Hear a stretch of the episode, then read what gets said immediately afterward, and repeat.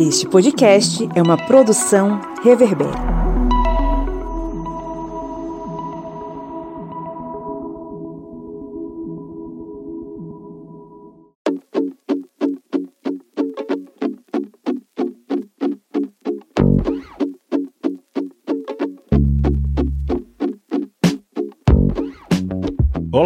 Ouvintos e ouvintas do Historiante, sejam muito bem-vindos a mais uma Minipédia, o seu podcast expresso sobre conteúdos das ciências humanas. Eu sou o Pablo Magalhães e estou aqui mais uma vez para ajudar você a compreender esse conteúdo que a gente vai trabalhar hoje, mas, claro, né, acompanhado aqui dos dois titãs da história, a senhora Joyce Oliveira. E aí, gente, como é que estamos essa semana? Jogando muita bola ou não querendo jogar? E o seu Kleber Roberto. E aí, pessoal, beleza? Hoje estamos juntos aqui mais uma vez, unindo os nossos poderes contra o mal do desconhecimento para tra tratar sobre qual assunto, seu Kleber? Hoje nós vamos tratar sobre um assunto que, por aqui que pareça, é pouco divulgado. A gente não encontra tantos livros, tantas notícias, que foi sobre o massacre indígena, mas não no período colonial, durante a ditadura militar. Isso mesmo, ocorreram vários e diversos massacres durante a ditadura militar que foi contra as comunidades indígenas. Isso aí, na pegada da Super Xuxa contra o Baixo Astral, quem passou a infância nos anos 80, 90 sabe do que eu estou falando. Então a gente está aqui para desafiar os inimigos do, da desinformação para falar sobre esse assunto, mas antes vamos para os nossos recadinhos.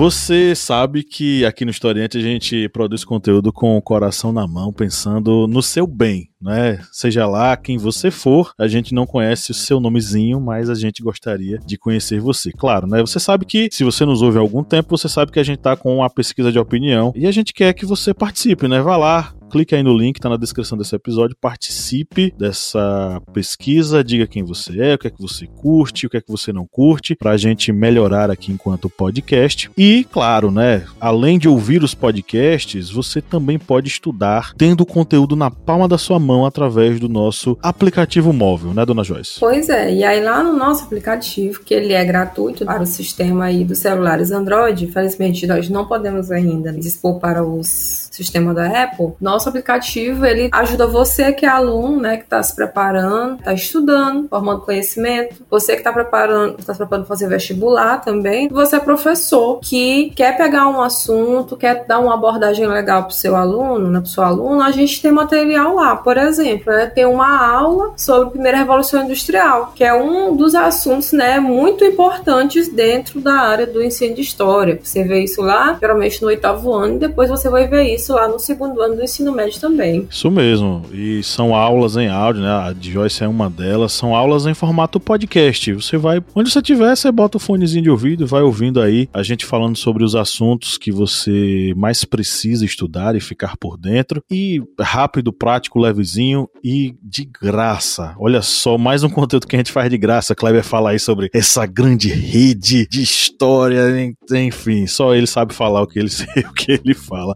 Mas claro, né, Kleber? Kleber. Quem acompanha a gente sabe que é de graça, mas a pessoa pode nos ajudar a produzir esse conteúdo, né? É, chegou a hora aqui do jabá e o jabá é comigo. Porque se você. Mr. Botini! Isso mesmo. Aqui só falta o salário, né? Dele. O salário ainda não, não é compatível, não. Mas se você quiser apoiar o historiante, que tem aí esse aplicativo que é gratuito e você pode baixá-lo na sua Play Store. Se você quiser apoiar também com toda a outra rede de informação do historiante no site Família de Podcasts, como aqui que temos a Minipédia, também no TV Historiante, o canal no YouTube, nas redes sociais que sempre postamos informações muito úteis para vocês. Vejam aí tantos locais de informações. E se você quiser apoiar esse portal educacional, torne-se um apoiador. Vá lá no nosso Apoia-se. O link é apoia.se barra historiante. E você pode contribuir. E a partir de quatro reais olha aí, quatro reais, o valor de dois miojos e meio, você vai estar contribuindo com o Portal Historiante nessa missão de difundir conhecimentos e vai estar fazendo parte também de uma série de vantagens, como o nosso grupo secreto no Facebook com muito material exclusivo e também o sorteio mensal de livros. E agradecemos aí bastante as nossas as editoras parceiras do Historiante que estão aí confiando no nosso trabalho. Participe, nos apoie, nos ajude é, e, claro, né, pense com bastante carinho em relação aos produtores de conteúdo na internet, porque imagina aí a pessoa se preparar, montar conteúdo para você de graça, né? É, virtualmente. Então, apoie, sempre apoie e, claro, apoie o historiante, já que você é nosso ouvinte aqui e está curtindo o nosso conteúdo. Vamos para nossa pauta agora.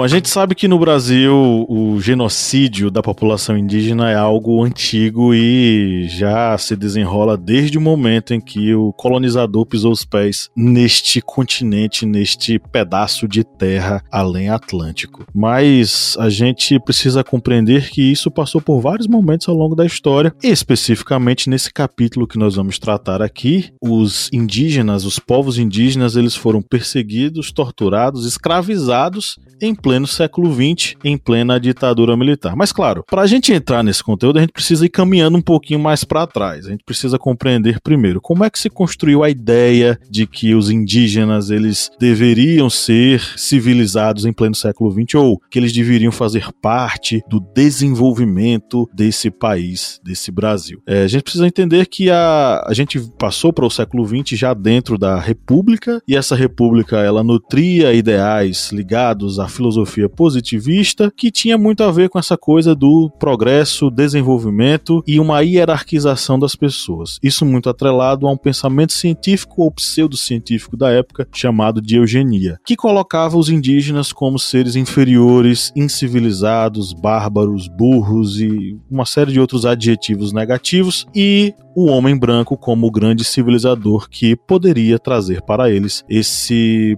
pouquinho de civilização para que eles pudessem se integrar à sociedade, ao desenvolvimento e ao homem branco. Como se viver em tribos ou como se viver com seus, seus costumes e suas tradições fosse uma coisa errada. É nesse momento que a gente vai ter um começo de é, construção de certas políticas públicas voltadas para esses indígenas. É, por exemplo, em 1910 que a gente vai ter a criação do Serviço de Proteção ao Indígena, criado ali ainda no contexto do Marechal Marechal Rondon, o famoso Marechal Rondon. Mas esse serviço ele não foi criado porque o Marechal Rondon ele era compadecido dos indígenas, né? mas porque ele acreditava de fato que esses indígenas precisavam ser integrados pelo homem branco à civilização. E o Serviço de Proteção Indígena vai trabalhar em cima dessa perspectiva, integrar os indígenas. E aí é importante que a gente tenha um entendimento do que é esse discurso de integração. Esse discurso que vai e a prática, que no caso é uma prática violenta, genocida, ela não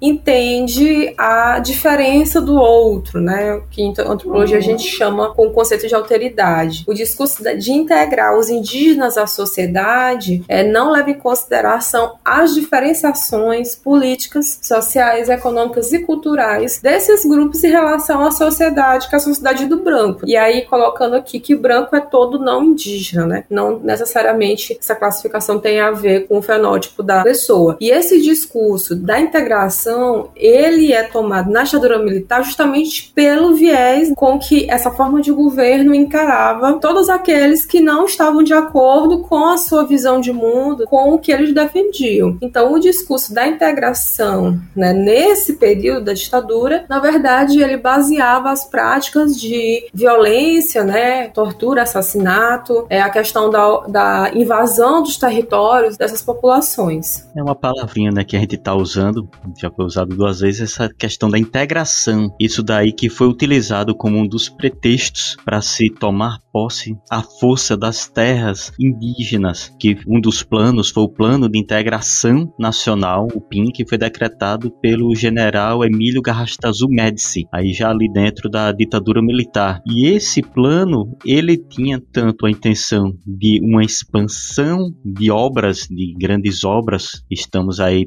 falando, por exemplo, da Transamazônica, que seria aquela rodovia que iria integrar os rincões, as áreas isoladas do Brasil aos grandes centros e que na verdade só foi um consumo imenso de dinheiro, de vários danos é, ambientais e também de danos e também uma prática genocida contra as comunidades indígenas que iriam, digamos, bote aí entre aspas, interromper esse progresso nacional, que não era questão de um progresso nacional, era só mesmo uma disputa por interesses, ou seja, se as comunidades indígenas tinham suas terras e essas terras pudessem ter algum valor mineral, o governo iria usar vários pretextos para desocupar, ou seja, para perseguir essas comunidades indígenas, assim como ocorreu, por exemplo, com o Aimirim Atroari, que foi uma das comunidades indígenas que foram atacadas pelos governos militares. E esses, essas ofensivas, elas não eram somente, digamos, com o uso de força militar com tiros, com o uso de armas de fogo, mas desde armas químicas a armas biológicas eram utilizados contra essas comunidades. E tudo isso com a intenção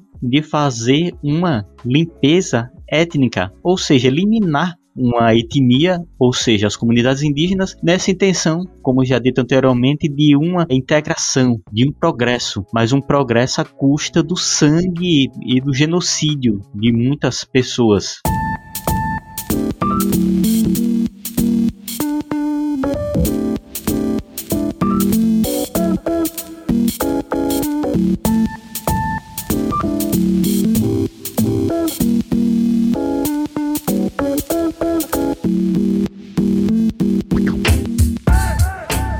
Veja, eu sei que a gente vai falar sobre ditadura, mas eu queria deixar claro o seguinte: primeiro, a gente sabe de toda a tradição e a carga ditatorial do período militar no Brasil, de repressão, tortura e etc. Contudo, esse genocídio indígena ele não começa com a ditadura. Ele é anterior. O Serviço de Proteção ao Indígena, que a gente mencionou, enfim, ele não necessariamente servia para proteger o indígena. Ele era meio para corrupção, ele era meio para que funcionários estabelecessem ali um certo poder paralelo, que fizessem acordos e vendessem terras e matassem indígenas, enfim. O Serviço de Proteção ao Indígena ele passou, na verdade, acredito que desde o início dele, ele era um, um meio de exploração da população indígena. Inclusive um, um caso que antecede tudo isso, que a gente não colocou aqui no, no roteiro, mas eu vou fazer isso de enxerido que eu sou, pra gente poder entrar nessa história, foi um massacre dos, dos indígenas Cinta Larga na, no evento que a gente conhece como o Massacre do Paralelo 11, que de certo modo ele virou uma espécie de, ele revela na verdade uma espécie de modus operandi do SPI e futuramente da ditadura nas regiões é, indígenas mais remotas. O que foi que aconteceu lá? Aconteceu que os caras tinham interesse na região onde os indígenas habitavam, eles passaram a agir de uma forma para que matasse aquela população. De que modo? Jogando brinquedos infectados com varíola, fazendo incursões violentas, jogando substâncias químicas para matá-los e mesmo confronto direto chegando lá e matando e torturando a, a, os indígenas. Isso tudo vai acabar e o SPI vai acabar dando lugar à FUNAI com o chamado relatório Figueiredo. O relatório Figueiredo vai revelar todas essas histórias. Estupros, mortes, extermínios, chacinas, enfim, uma série de coisas que vão ser praticadas pelo Serviço de Proteção Indígena, pelos latifundiários ali daquela região, enfim, o homem branco vão exterminar praticamente todas essas populações. E aí a gente vai ter a sementezinha daquilo que vai acontecer na ditadura militar. E aí a gente vai entrar sim naquilo que vai acontecer, porque a ditadura militar ela vai sistematizar a destruição dessas tribos. Aí, né, é, Pablo colocou essa, esse, esse caso né, desse Talaga e para levar um pouco mais para o passado, né, lembrar que essas mesmas estratégias foram usadas lá pelo colonial, distribuição de tecidos contaminados com varíola, tanto aqui na América Portuguesa como na América Espanhola, né? Interessante que vocês percebam que geralmente há mecanismos de genocídio que eles são reatualizados, né? Eles são reutilizados. Que no maior a gente tem relatos no século XVIII, somente lá no sul, da distribuição de panos contaminados com varíola para as populações indígenas que habitavam aquele espaço, né? Mas aí retornando aqui no século XX, fazendo essa ponte enorme, né? Como o Pablo falou também, a, a ditadura ela vai criar ou sistematizar outros dispositivos de repressão, né, a essas populações. E um desses foi o, o reformatório Krenak, que foi um campo de concentração para os povos indígenas, que ele foi criado em 1969 lá no município de Resplendor, no estado de Minas Gerais, com a contribuição da, da Polícia Militar no estado e também da FUNAI, da Fundação Nacional do Índio. E quem que era colocado nesse reformatório Krenak, nesse presídio? Todos aqueles indígenas que eram considerados rebeldes e quem que era rebelde? Era alguém que não estava de comum acordo com a proposta de integração é, do, do governo ditatorial ou que não estivesse de acordo com a autoridade policial dentro daquele contexto. Para resumir a história, né? Quase todos os indígenas se encaixavam dentro dessa categorização de, de rebeldia. E aí, nesse sentido, muitos indígenas foram levados para esse, esse reformatório, para esse presídio, tendo em vista os interesses privados que haviam nesses territórios, seja ligados ao garimpo, né, à construção desses grandes empreendimentos e também ao agronegócio. É, só como exemplo, pelo que foi dito por, pela professora Joyce, aqui no site Brasil de Fato, e o Brasil de Fato ligado ao estado de Minas Gerais, no caso a reportagem sobre esse reformatório, tem uma reportagem que fala sobre a captura de um desses indígenas. E aqui fala da reportagem de Cleonice Pancararu, que ela foi em busca do avô, no caso Antônio Pacararu, que ele assim como integrantes da aldeia, eram contra a construção de, a, da hidrelétrica de São Francisco. E por serem contra a construção desta hidrelétrica, eles acabaram sofrendo essa represália. E ela, ao fazer essa busca, ela percorreu vários estados até que soube da existência deste reformatório, o reformatório Krenak, em Resplendor, Minas Gerais. E tem até um, um relatório final da Comissão da Verdade de Minas Gerais que fala sobre todas as violações dos direitos humanos que ocorreram neste reformatório. E isso, como já lembrado pelo professor Pablo, de antes da ditadura ditadura militar, porque percorre desde a década de 1940, mais precisamente 1946 até 1988, ou seja, bem antes da ditadura já ocorria essas violações contra os direitos humanos, do caso das comunidades indígenas. E aqui nessa reportagem fala até que houve vistas grossas por parte da, dos governos com relação ao que ocorria neste local. Fala também do SPI, que foi criado, como já lembrado, em 1910 e depois sendo substituído pela FUNAI. Ou seja, a gente vê que toda essa questão de perseguição contra as comunidades indígenas no século XX que ocorreram no Brasil, elas já ocorriam antes do, da ditadura militar, mas com a própria ditadura militar houve, digamos, uma sistematização da perseguição, ou seja, criou-se os mecanismos necessários para fazer uma repressão ainda mais brutal, que não era, lembrando, somente contra grupos guerrilheiros guerrilheiros, pessoas que viviam em zonas urbanas contra a ditadura militar, mas pessoas que viviam nas zonas rurais e essas comunidades indígenas que estamos citando aqui e muitas outras que infelizmente não vai dar tempo de citarmos porque seria um podcast imenso para falar todas essas repressões e essa perseguição que ocorreu contra as comunidades indígenas na ditadura militar, toda essa história ela acaba demonstrando que na ditadura militar eles conseguiram se criar os mecanismos e esses mecanismos eram utilizados contra as comunidades indígenas e muitas vezes utilizando até próprios indígenas que recebiam o treinamento necessário para fazer essa repressão dentro de suas próprias comunidades. Check the mic and make sure it sound right, boys.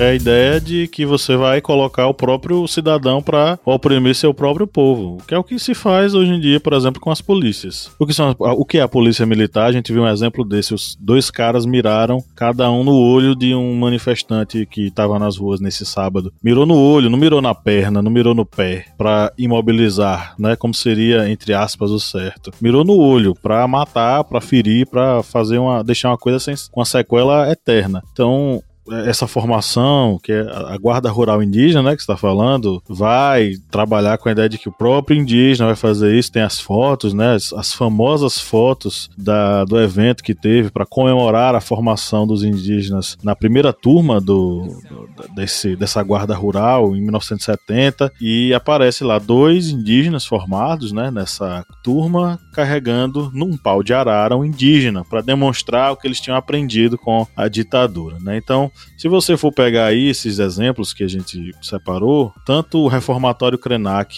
que servia para punir, para torturar os indígenas colocados como, é, sei lá, subversivos, é, marginalizados, os marginais indígenas. Tanto esse reformatório quanto a formação dessa guarda rural indígena, eles são dois exemplos de como a ditadura ela tanto repreendeu quanto for, formou próprios indígenas para repreender a população indígena ali naquela região. O que aconteceu lá com os Atroari, com os Waimirim, foi muito parecido com o que aconteceu com os índios Cinta Larga, porque no relato que a gente tem aqui, tem o registro de um ataque que aconteceu no meio-dia, né? Um avião chegou, aí todo mundo foi ver o que era e o avião começou a jogar um pó na população. Isso foi em 1974, na margem do rio Alalaú. O avião passou jogando um pó, todo mundo tava lá na, na, no pátio da aldeia e tal, e aí quem era atingido pelo pó morria. Esse relato é do, do de um indigenista, né, do Egídio Schwad, é, um dos fundadores do Conselho indigenista missionário. Mostra muito aí como que era essa atuação desses caras, né? Como é que você assassinava esses indígenas? Você é, jogava objetos contaminados, você jogava alguma substância é, mortal e aí eles acabavam sofrendo com esses ataques. Então, são alguns desses exemplos do que esses indígenas sofriam é, ao longo da, da ditadura, né? A Comissão da Verdade aparece justamente para destruir isso, né? Para repreender isso. Justamente, né? Aí, ah, professora Joyce, por que, que a gente não, não sabe, né? Por que, que a gente não estuda isso, por exemplo, na escola? Porque isso é um tema sensível, né? E que a gente está passando por um processo agora, né? Que justamente tenta estancar essa sangria. A Comissão da Verdade, ela veio para fazer a investigação, né? Desses crimes que ocorreram durante a ditadura, com diversas populações que foram afetadas nesse contexto. E aí, o que foi que a investigação em relação os indígenas constatou que pelo menos 10 etnias foram vítimas das violações de direitos humanos durante esse período, né? E aí a gente volta lá na questão do discurso da integração e como a integração ela é violenta. E aí entre o período é, de 64 a 85, cerca de 8.350 indígenas eles foram mortos em massacres, em conflitos de terra, em saídas forçadas dos territórios, prisão, tortura e maus tratos. É, a Comissão da Verdade realmente ela está aí para demonstrar todos esses fatos que ocorreram durante a ditadura militar, lembrando que a gente não tem, não via esses fatos ocorrendo na ditadura militar, falando na mídia, em livros, revistas, porque havia censura, censura prévia. Ou seja, não iria sair notícias desse, dessa forma nas, nos noticiários da época, porque havia essa censura. Por isso que agora, quando está saindo toda essa questão, todos esses relatórios de todas essas perseguições, essas mortes, e são fatos bem estarrecedores, bem pesados, e realmente, é, para pessoas que têm, digamos, um coração mais fraco, um estômago mais sensível, muitas vezes ler tudo isso acaba sendo algo meio pesado, porque não foram poucos indígenas que foram mortos. Segundo o próprio relatório da Comissão da Verdade, entre as vítimas das violações de direitos humanos no regime militar, segundo o relatório de 1964 a 1985, 8.350 indígenas foram mortos em massacres, roubo de terras, remoções forçadas dos territórios, prisões, torturas e maus tratos. A visão que a gente tem hoje é, dos indígenas ainda é uma visão deturpada. Eu gosto de citar aquela experiência da pena na cabeça e da pintura no rosto no dia do índio, né? Essa é a memória nacional que as pessoas têm sobre os indígenas, né? Tem piadas é, de mau gosto, a pessoa está mais por fora do que a partes é, traseiras, né, do índio. Então imaginem desse contexto, de anteriormente, qual era a visão que a maioria da população tinha sobre as populações indígenas. É, e essas violências, elas agora estão retornando, né? Vocês veem que atualmente são os garimpeiros, os garimpeiros, o governo faz vistas grossas, vai desmantelando as os sistemas de proteções contra, dos indígenas que fariam frente, que seriam contrárias a essas invasões dos garimpeiros, ou seja, vai desmantelando ali FUNAI, vai desmantelando Polícia Federal, vai desmantelando é, IBAMA, ICNBio, Instituto Chico Mendes, ou seja, vai só desmantelando tudo isso, vai quebrando. E aí dá aquela conotação de que, ah não, o Instituto ainda funciona, tá aqui, ó, o nome na fachada, funciona. Mas por dentro sabemos que, infelizmente, há o sucateamento desses órgãos que poderiam reprimir essas, esses ataques. Atualmente mesmo são os indígenas das terras Yanomami que estão sofrendo com ataques de garimpeiros e que percorrem, que passam de 10 dias de ataques. É, segundo aqui até informações que estão em, em vários sites que vai do G1, a Agência Brasil, Brasil de Fato, ou seja, vários sites estão repassando essas informações e até mesmo ah, houve envio da Polícia Federal para essas terras, mas a gente sabe que, infelizmente, esses órgãos que poderiam reprimir os garimpeiros, eles estão sendo sucateados. E, novamente, aquela situação dos indígenas estão ficando à mercê, à mercê dos poderosos.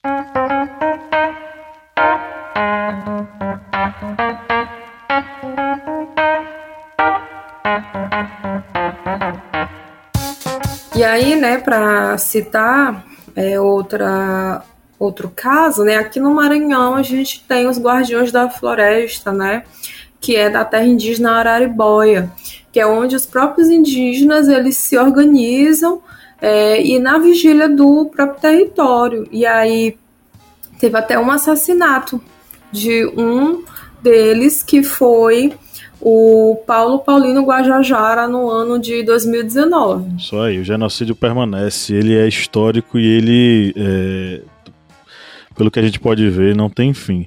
Só para vocês terem uma ideia, queridos ouvintes, quando a estimativa de população indígena na chegada do europeu aqui era de 3 milhões de indígenas no território brasileiro, isso segundo dados da FUNAI.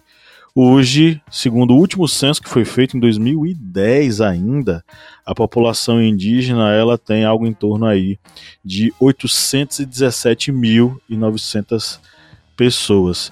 E é, vale também falar isso para desmistificar uma questão. Dizem que, ah, porque aqui no Brasil não foi que nem nos Estados Unidos, a gente tratou bem os indígenas. É, gente, esse dado mostra que os indígenas foram sim massacrados em nosso país e massacrados é, tanto quanto o que aconteceu nos Estados Unidos. Claro que o nível que chegou lá nos Estados Unidos foi um nível abissal, a ponto de hoje pequenos, pequeniníssimos núcleos indígenas tenham sobrevivido. É, coisa que a gente aqui no Brasil, pelo menos nisso, a gente está é, melhor do que eles lá. Enfim, gente, chegamos ao final dessa gravação maravilhosa. Apareceu aqui uma mensagem invalid, invalid, invalid. Eu espero que não esteja não tenha dado erro aqui na gravação. É, mas diga aí, galera, o que, é que vocês têm para sugerir para os nossos ouvintes? Qual é a mensagem que vocês querem deixar? Bom, é, eu recomendo né, que as pessoas leiam né, materiais produzidos é, pelos indígenas, por exemplo, tem os, os livros do Daniel Munduruku, né? Que é, eles até estão no, no PNLD, professor que puder adotar, que você siga no Instagram, né? indígenas para que você conheça as particularidades, né, as realidades e para você entender onde que você se encaixa, né, é, em apoiar essa luta, né, seja você dando aula, né, que eu o ensino, ele é para isso, para a gente tratar essas questões, né? E para que você conheça é, para além do que a gente sabe, né? Que é aquela coisa da, da pintura e da pena no meio da cabeça do dia 19 de abril, que aquilo ali é, é, é terrível. É, para vocês ouvintes, é, vou deixar aqui para vocês maratonarem aqui no Historiante, porque nós temos também dois outros podcasts. Vocês vão descer aí na barra de rolagem do seu app de podcasts, ou então no site Historiante, que você também pode ouvir o nosso material. Você vai descer aí na barra de rolagem até ali o finalzinho de abril, onde temos um podcast sobre a Guerra dos Bárbaros, que foi o período de ataques de ofensivas durante o Brasil colonial contra as comunidades indígenas no interior do Brasil. E logo na sequência, três dias antes, tivemos um podcast com é, a resistência dos povos indígenas, que aí foi a mesa redonda do podcast. E indico para vocês esses dois programas, mas você faz uma pequena maratona no historiante sobre essa temática das comunidades indígenas. É isso aí. É, eu vou rapidamente dizer para vocês é, lerem Ailton Krenak, algum dos livros dele. Eu, eu, li recentemente A Vida Não É Útil, da, do Companhia das Letras, então sugiro que você leia também. Ailton Krenak talvez seja o maior pensador indígena da atualidade. E é isso, um grande abraço e até a próxima Minipédia. Até, gente. Até semana que vem. Valeu, pessoal. Até mais.